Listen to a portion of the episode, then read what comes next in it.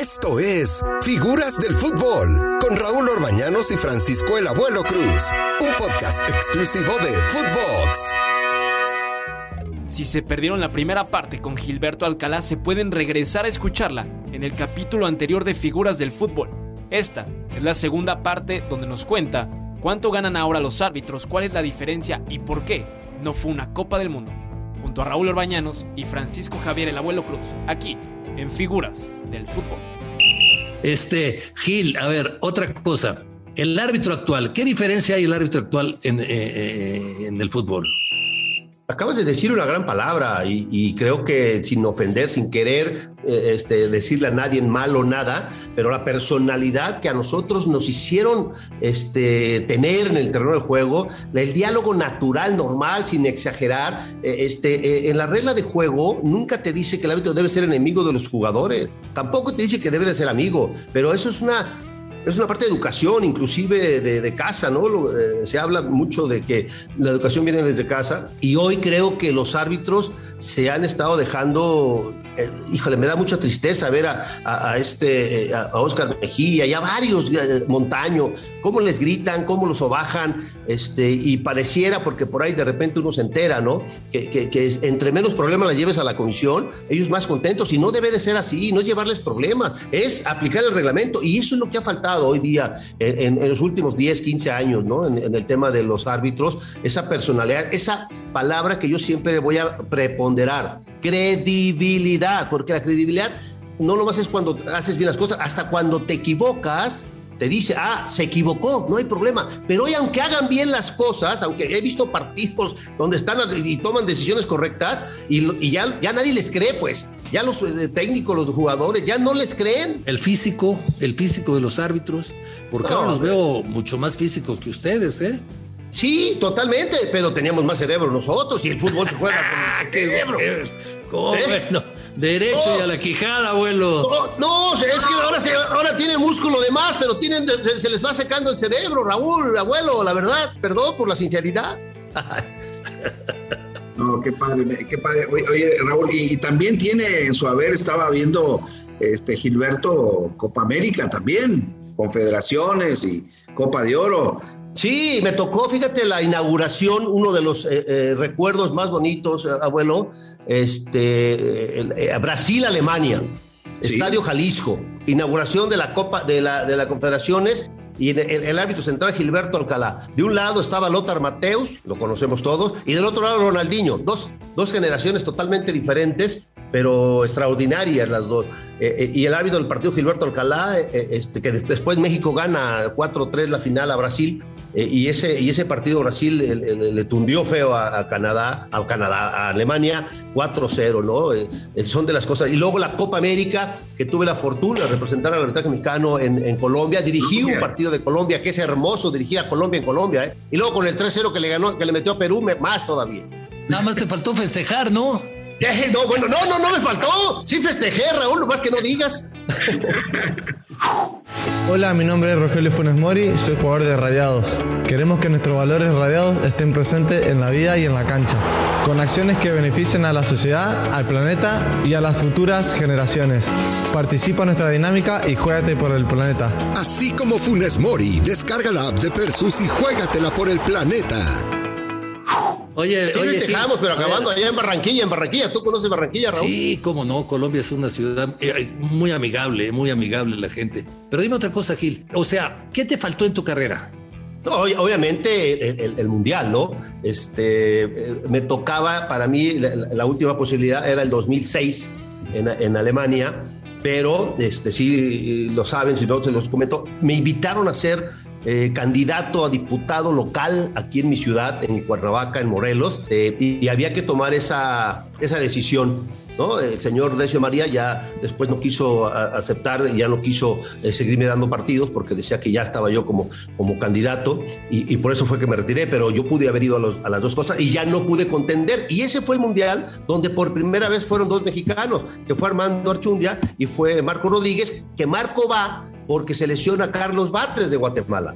si no hubiéramos si, si, los, si, los, dos hubiéramos estado en, la playa, vamos Armando y yo, pero yo me, me, saca porque eh, yo en enero, febrero, eh, eh, dije que iba a estar como, eh, iba, me habían invitado a la candidatura para diputado local del segundo distrito aquí en mi estado. Pero pues eso te habla de, del, del, nivel de los árbitros, de, de, haber llevado dos, dos árbitros que te digo aquí entre nos, dos árbitros que a mí nunca me convencieron como árbitros, ¿eh? Buenos, buenos árbitros, pero no me convencieron. O sea, uno, uno era más importante él que el partido. Sí. y, era mucho más importante para Marco eh, él, él, él, él que el partido, el partido del pasado segundo término. Y, y, lo de Archundia, que también era un buen árbitro, se acomodaba muy fácil, ¿no? Se acomodaba muy fácil. Pero tengo que reconocer que los dos en la Copa del Mundo hicieron muy buen trabajo. ¿eh? Muy buen trabajo. En ese 2006 hacen muy buen trabajo y luego eh, en el 2010, ¿no? También. Mira, yo cuando diriges aquí en México partidos de los que vemos que son muy bravos, muy difíciles, cuando llegas a un torneo internacional, te dejan mejor arbitrar, salvo que tengas errores garrafales, horrores, ¿no? Injusticias. Entonces se te complica, ¿no? Pero si no, con la calidad, capacidad que tienen, pues hicieron grandes trabajos, sin duda ninguna, ¿no? Me gusta, me gusta Gilberto. Gilberto con más clásicos nacionales, Raúl. Ha dirigido, es el árbitro que más ha dirigido eh, clásicos de América Chivas. Tuve esa fortuna, tuve esa fortuna, caray.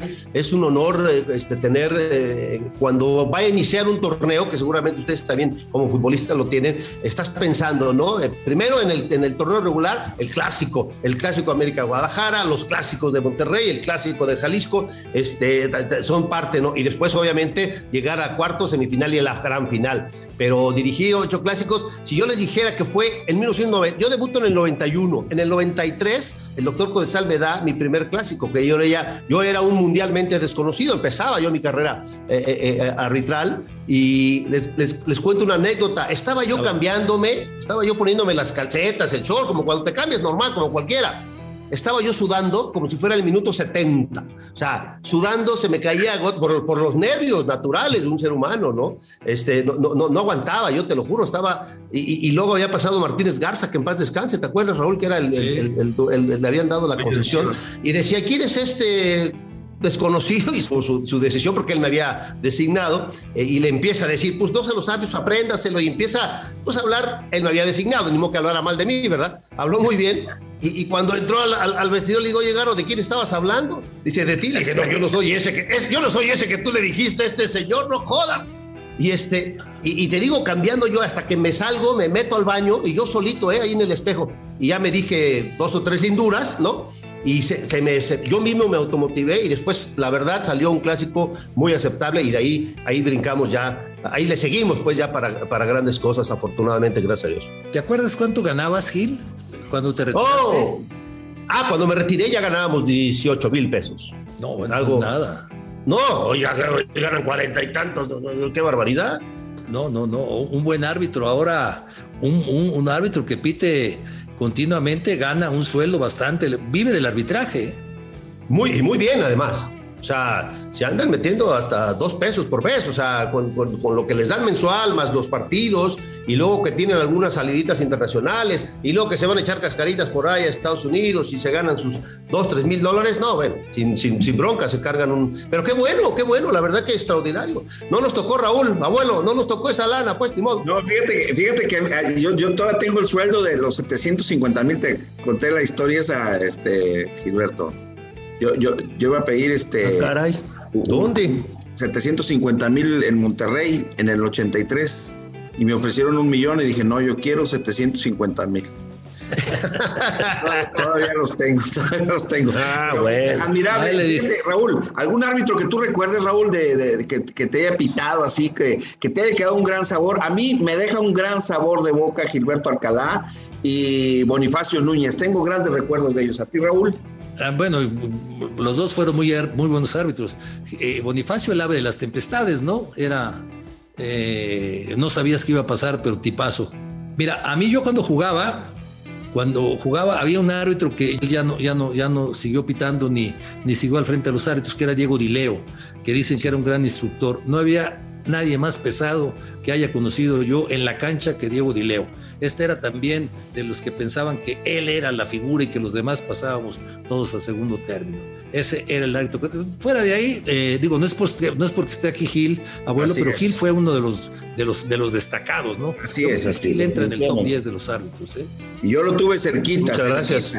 cerquita. Abuelo, cálmate, tranquilo, tranquilí, siempre buscando eh, el, momento para, para, para ayudar al jugador.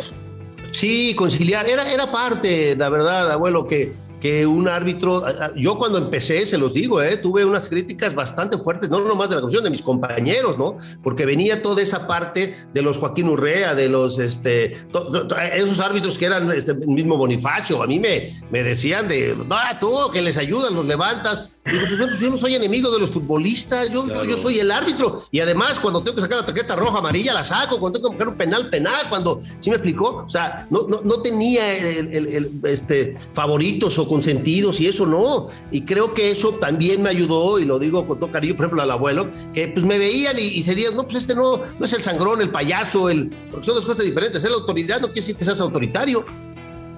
Pues con eso nos vamos, mi querido abuelo. Sí, claro que sí, Raúl. Un abrazote, Gil, otro abrazo. Figuras abrazo, jóvenes. Gracias por habernos acompañado, Gil. Al contrario, un abrazo siempre será un honor estar con grandes personalidades. Sale, muchísimas gracias. Esto fue Figuras del Fútbol con Raúl Orbañanos y Francisco Javier el Abuelo Cruz. Podcast exclusivo de Footbox.